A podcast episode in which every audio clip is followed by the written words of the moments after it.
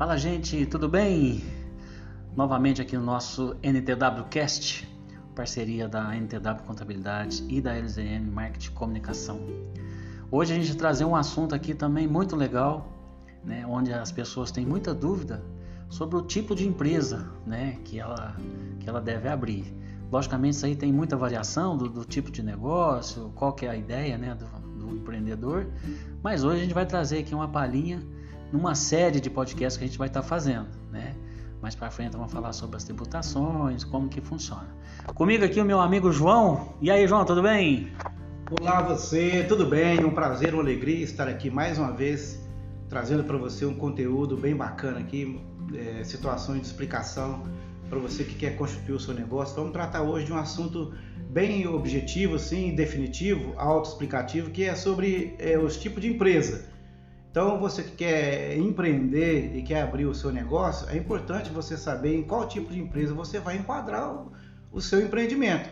Então, nós vamos estar aqui trazendo para você nessa tratativa e hoje também conosco participando a nossa contadora da NTW Tom de Minas, Gabriela, com você. Olá, pessoal. Bom dia. Bom dia. Tudo Muito bem, obrigado, Gabi? tudo jóia. Muito obrigado mais uma vez pelo convite. E espero que vocês escutem até o fim para estar aqui conosco aprendendo um pouco mais sobre contabilidade. Legal, então, gente. Então, sem delongas, vamos direto ao assunto aqui. Vamos falar, primeiramente, aqui de um, um tipo de empresa mais recorrente, né? Que é uma empresa mais simples, justamente para favorecer, né, João? Que a gente fala sobre o MEI, que é o microempreendedor individual. É isso. Inicialmente nós vamos tratar, vamos como se fosse no, no, no nível de escala, né? Vamos iniciar pela, pela mais simples. O, micro, o MEI, o microempreendedor individual, é uma modalidade de empresa em que o governo federal quis com isso, na verdade, a intenção principal do governo com isso foi formalizar ou dar possibilidade daquelas das pessoas que trabalhavam na informalidade delas legalizarem as suas atividades. Por exemplo, a, pessoa, a lavadeira, é, a doceira, pipoqueiro, aquela pessoa que, que alugam brinquedos, é, que trabalham em casa, que tinha a sua atividade na informalidade mesmo e que não, e que não tinham condições de, de contribuir com o INSS. Nessa modalidade de empresa, o que, é que aconteceu? O que, é que o governo permitiu? Que essa pessoa, então, é, possa constituir um CNPJ e desse CNPJ ela fazer a sua contribuição mensal previdenciária, que na qual vai dar possibilidade dessa pessoa estar é, requerendo benefícios do seu empreendimento do INSS. Ela pode prestar serviço com autonomia, pode emitir nota fiscal para que ela prestar serviço. Então foi uma forma bem bacana. Eu achei que o governo ele, ele deu assim uma, uma, uma injetada, né? deu uma animada nesse setor que estava informal para que as pessoas pudessem então legalizar as suas empresas, né? Importante, né, Gabi? É. A, o- a pessoa que trabalhava informal formalizar o seu pequeno negócio, Sim. né? E além disso também, tudo que o João citou aí, o MEI ainda tem uma vantagem de contratar mais um funcionário, né? Uhum. Ele pode contratar Pode- até um funcionário. Até um. Só até um. Uhum, legal. É, é- é- assim, é mais, é mais uma empresa, né, João? Mesmo que pequena, dando oportunidade de emprego para outra pessoa, né? Isso. No caso, o o microempreendedor ele tem autonomia própria de ele mesmo executar a sua tarefa. Como nós temos aqui no nosso escritório, nós temos é, atividade de eletricista, de manutenção, de diversas atividades em que o próprio empresário é ele mesmo que executa a sua atividade. Só que às vezes o empreendimento ele toma uma proporção maior e ele cresce. E aí a demanda aumenta do serviço e a necessidade então do empresário de contratar um colaborador para que ele então atenda a sua demanda. E nessa modalidade de empresa do microempreendedor, ele pode contratar um colaborador, eh, ganhando no máximo um salário mínimo ou o salário máximo da do, do piso da categoria em que ele está enquadrado. né? Então é uma possibilidade de um empresário ter mais um, um- um colaborador registrado para que ele possa então atender a demanda aí do seu trabalho. É uma outra característica, né, Gabi, que infelizmente né, o MEI não pode faturar o quanto ele quer, né? Ele Não. tem uma limitação, né? Tem. Ele tem que faturar no máximo até 80 mil ao ano. Aí passou desses 81 mil, aí já é desenquadrado do MEI. Hum. Complicado isso, né, João? É. Para alguns, assim, vai ser um valor até razoável. Tanto é que existe uma proposta no Senado, né? Para majorar, Majorar. esse limite aí, porque está sendo pouco, né, É, a proposta é que esse limite chegue até 130 mil. Não é nada ainda definitivo, o Senado já aprovou, mas ainda existe, ex- exige uma aprovação pelo, pelo governo federal. Esses 81 mil é quando a empresa ela é constituída no começo do ano. Esse 81 mil ela vai de janeiro a dezembro. Né? Quando a empresa ela é constituída é, em, épocas, é, em, em épocas proporcionais ao, ao exercício total, então esse 81 mil ele é fracionado. Se a gente pegar esse valor e dividir por 12, nós vamos apurar que o valor mensal de média é 6.750. Então, por exemplo, se você abre uma empresa no mês de, de fevereiro, você já não tem 12 meses da empresa, são 11 meses. Então o limite passa a ser de 6.750 vezes 11 meses. E há de se ficar atento a, a essa situação, porque o limite, o limite ele tem que ser seguido à risca. Porque senão corre o risco de o microempreendedor ele não atentar para esse fato, ser desenquadrado e ter que retroagir para outra tributação desde o início, cobrando eh, os valores dos impostos devidos por conta de não ter feito o desenquadramento na, na ocasião certa.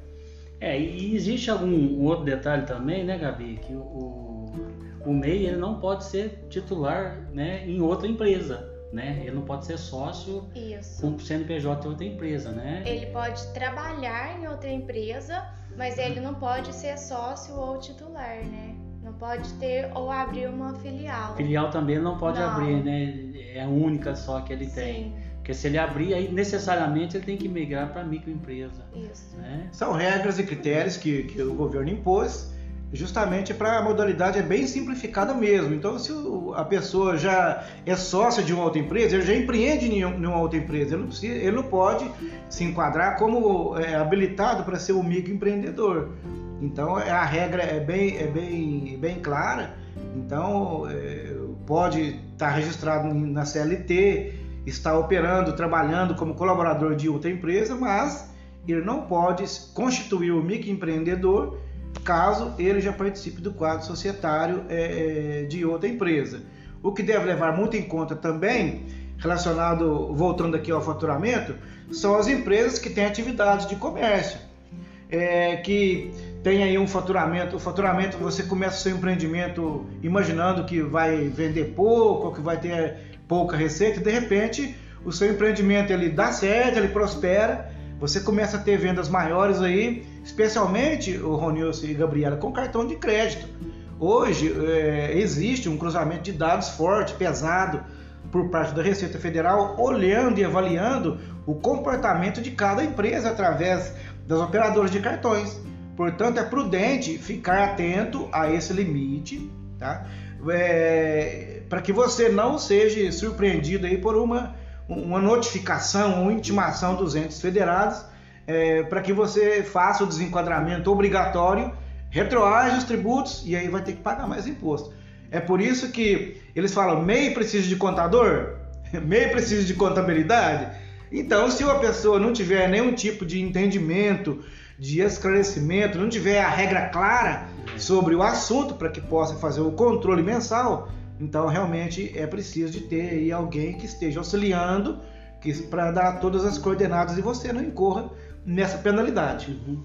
Tem mais alguns direitos, né, Gabi, que o, que o MEI pode, que ele tem de acesso, né? Sim, a vantagem de quem se formaliza com o MEI é ele tem uma aposentadoria, né? Porque ele tá pagando. Tá das- contribuindo, isso. né, para o INSS. É, para quem engravida, a gente tem o salário maternidade, auxílio doença, auxílio reclusão e pensão por morte. Aí tá aí a vantagem de se De ser MEI. é isso, de formalizar, né? É. Gente, legal, a gente fosse falar sobre MEI e ficar um tempão aqui, né? É, nós Bom, tá- já que a gente está aqui falando desse tipo de empresa, então primeiro falando sobre o MEI, vamos falar mais uma, João? Outro tipo. Olha, a outra modalidade de, de constituição de empresa chama empresário individual.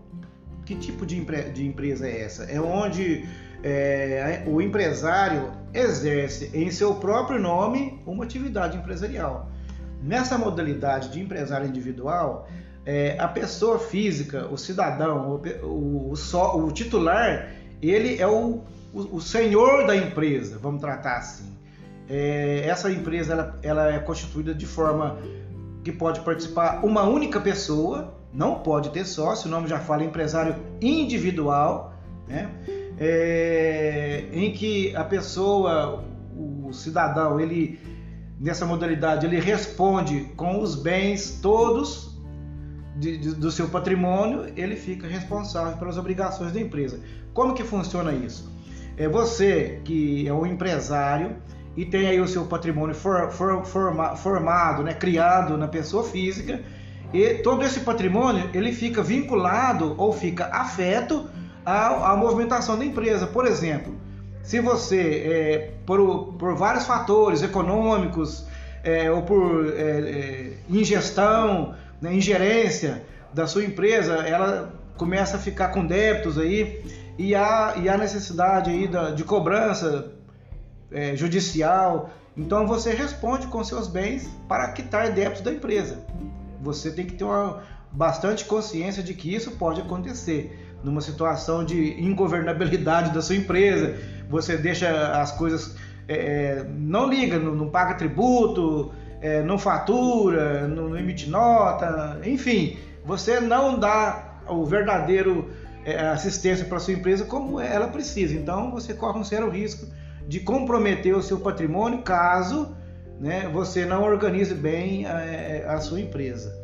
Tá, e tem outra questão aí, João e Gabi, que no caso aqui então da, dessa empresa individual aumenta aqui o valor a ser considerado de faturamento, né, João? Ele pode faturar um valor acima dos 81 mil que era o MEI. Exatamente. Até 4,8 milhões, né? É. E depois desse faturamento ele já passa a ser desenquadrado e vai para o lucro presumido. Exatamente. Então, então, dentro do Simples Nacional aí, o, o empreendedor individual saindo do MEI ele tem um faturamento a partir dos 81, né, João? Podendo chegar, dependendo do tipo do porte da empresa dele, chegar até 4 milhões e 800 anos, né? Aí pode se enquadrar, né, todas as atividades que tem um KNAI, né, que pode enquadrar no empresário individual. E servidor público, advogado, engenheiro não pode se enquadrar nessa modalidade, né? Exatamente. Então tem, tem regras também bem específicas para não, não, é, não são todos, né, nem todas os, as modalidades de atividade que pode, os tipos de profissional, então existe regras, né? Então nós estamos tratando aqui bem de, de forma mais superficial, é só mesmo para trazer para você quais são os tipos de empresa, para que você então, é, ouvindo, você possa se identificar dentro dela e em, havendo é, desejo ou necessidade de abrir a empresa, você possa é, fazer a, a, melhor opção. O empresário individual, diferentemente do microempreendedor, ele precisa de fazer o trâmite dele de abertura na junta comercial. O microempreendedor existe o um portal específico em que a pessoa entra no, no portal do microempreendedor e o seu CNPJ é constituído instantaneamente, na hora, imediata. O empresário individual já requer todo um processo de, de consulta, de viabilidade, de endereço na junta comercial, de nome empresarial, de atividades, para que é, você possa finalizar a constituição dessa empresa. O empresário individual ele tem inscrição no CNPJ, inscrição estadual, quando é atividade de comércio, ou indústria, ou serviço que, que necessite de inscrição, e também pode ter o cadastro na prefeitura municipal para que possa estar fazendo então devidamente emissão de nota fiscal. Aí já não dá para ficar sem o contador, né, João? Não, não tem, jeito. jeito. O empresário individual não tem como, a não ser que a pessoa seja o próprio contador. É. Aí ele mesmo abre a sua empresa e, e, ele faz todo o trabalho, mas é necessário porque exige, é, exige existem obrigações acessórias que nós devemos estar fazendo isso todo mês, prestando informações para os entes federados, receita estadual, federal e municipal de todas as operações a, a qual a empresa está obrigada ou enquadrada a fazer. Beleza, gente. Bom, então vamos mais para frente, falamos aqui do MEI e falamos do empresário individual. Vamos para o próximo agora. Quem seria, Gabi? Mais um. Agora temos a Sociedade Limitada Unipessoal. Que é o antigo Eireli, né? Isso. É, não há mais necessidade de sócio para abertura ainda que tenha a palavra sociedade na sua composição, a sociedade unipessoal é formada por apenas uma pessoa, o próprio empreendedor. Diferente do empresário individual que respondia com seus bens, é, a unipessoal não.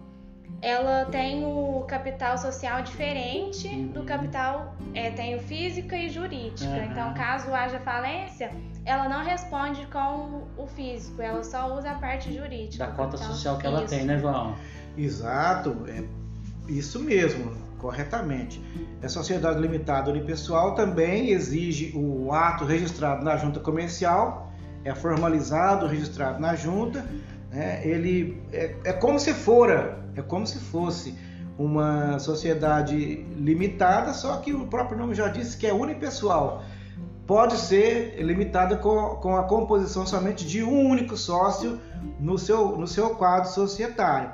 E como bem, bem, bem foi dito, né, o patrimônio do sócio não fica vinculado, não fica afeto às obrigações da empresa. E o sócio responde somente até a importância do valor do, do capital social em que está registrado é, dentro da empresa. Também tem as, as regras específicas, as obrigações que têm que ser cumpridas também mensalmente, dos entes federados. Então, basicamente, do empresário individual para a sociedade limitada unipessoal, o que muda mesmo é essa, essa formalidade de que o sócio agora não responde mais com os seus bens pessoais e não fica vinculado mais é, é, às obrigações da empresa. É, e em comparação também, né, Gabi, com, com a empresa individual, a questão do faturamento continua o mesmo, né? O limite Sim. ainda é o mesmo, né?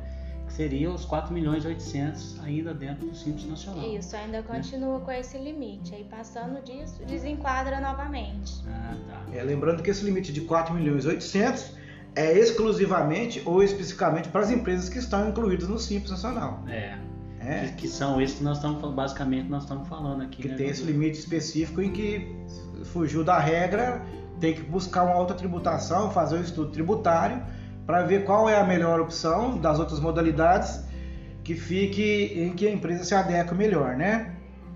Tá. Não, beleza. Então vamos lá, gente. Falamos então do MEI, falamos do empresário individual, falamos agora da SLU, né? E vamos falar agora da sociedade limitada. Ah, no caso ali é por ações, né? Essa a gente não vai entrar muito É por não. cotas, né? por Sociedade é. limitadas por cotas limitadas.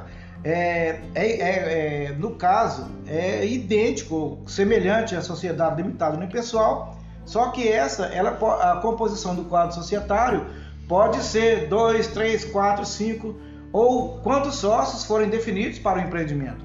Não há necessidade de ser um único sócio.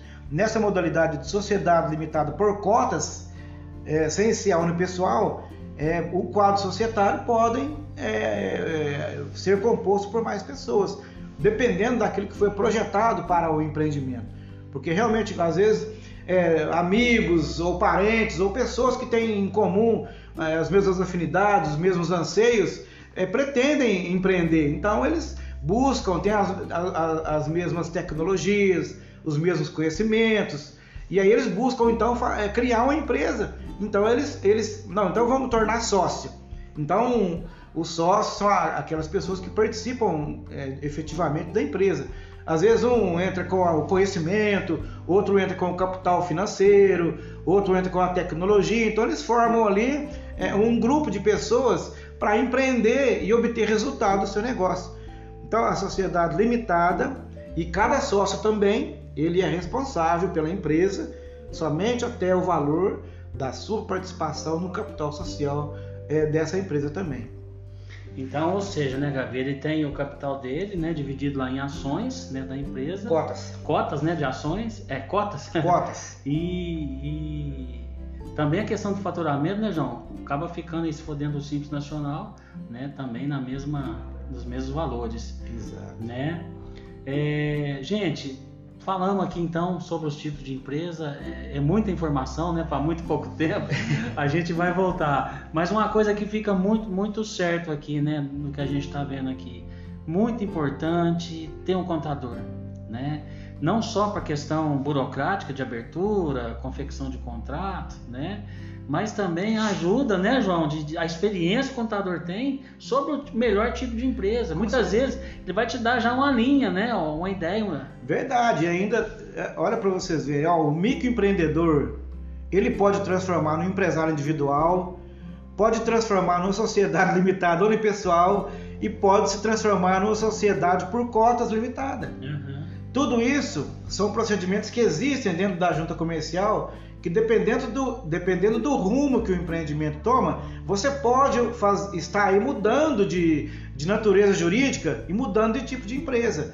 Depende da necessidade, depende da, da, da demanda do seu empreendimento. O empresário individual pode tornar o SLU? Pode. O SLU pode tornar empresário individual? Pode também. Então há, há, há um, uma, uma liberdade, liberdade de ação do empresário de ação para que ele possa tra é, é, tratar o seu empreendimento de fato como ele deve ser tratado. Então você começa sozinho numa empresa, daqui a pouco não, agora eu vou admitir um novo sócio. Então você deixa de ser empresário individual, passa a ser sociedade limitada por cotas, com dois sócios ou mais, ou mais participando da empresa. Então é, é, é, bastante vasto, é bem grande, é enorme aqui a, a as possibilidades de estar tá eh, mudando de, uma, de um tipo de empresa para outro. Isso é totalmente possível. Por isso, eh, o contador ele tem entendimento pleno dessas mudanças, eh, tem condições de orientar quais são os benefícios e os malefícios, os riscos em que, muda, em que mudando de, uma, de um tipo de empresa para o outro, o cidadão vai, vai ocorrer. Então, nós da NTW, Unidade Itaú de Minas, estamos aqui ao seu inteiro dispor para te dar maiores explicações, mais esclarecimentos, caso você tenha dúvida e não tenha compreendido alguma coisa da, da, da, do nosso podcast de hoje. Importante mesmo, né, Gabi, esse, esse acesso do cliente com o contador para tirar ideias né, sobre a empresa que ele está hoje, se seria melhor mudar, se seria melhor permanecer. E às vezes, não, não tendo esse contato, o cliente fica sem saber, né? Sim, né? É e às vezes ele, ele, gasta mais ou paga mais imposto e, não tem essa e ideia. Não tem o né? entendimento, né? Uhum. Então, você que deseja abrir sua empresa, antes vem aqui na NTW Contabilidade, que estamos aqui dispostos e instruídos para te ajudar, te auxiliar e fazer um planejamento para você para facilitar a sua vida, né? é isso aí, é isso aí. Gente, olha, estamos chegando aqui ao final, um assunto muito legal, recorrente, né? A gente vai voltar outras vezes para falar. Depois disso, vamos falar sobre a questão de impostos, a questão de cálculo de tributação, que é muito importante também, tá? Gostaria de agradecer então aqui a Gabi pela participação com a gente, ela que é contadora aqui também na NTW, já tem os clientes aqui. Né? Obrigado, viu, Gabi, pela sua participação. Eu que agradeço, Ronilson, agradeço o João, agradeço vocês ouvintes, espero que continue aí nos acompanhando. João, mais um podcast aqui entregando um conteúdo muito legal, né? Bacana, é uma, é uma responsabilidade nossa, é um compromisso que nós estamos assumimos aqui de estar levando conteúdo é, para levar conhecimento a todo o público em geral, a população, a quem interessar possa. Valeu! Gente, muito obrigado pela participação. Então, se você curtiu esse, esse, esse NTW Podcast, compartilhe com seus amigos, né? Ouça aí também. E além do mais, se você tiver alguma dúvida, alguma ideia, vem até a NTW, traga aqui, vamos, a gente vai conversar, tá ok? Um grande abraço a todos e até mais.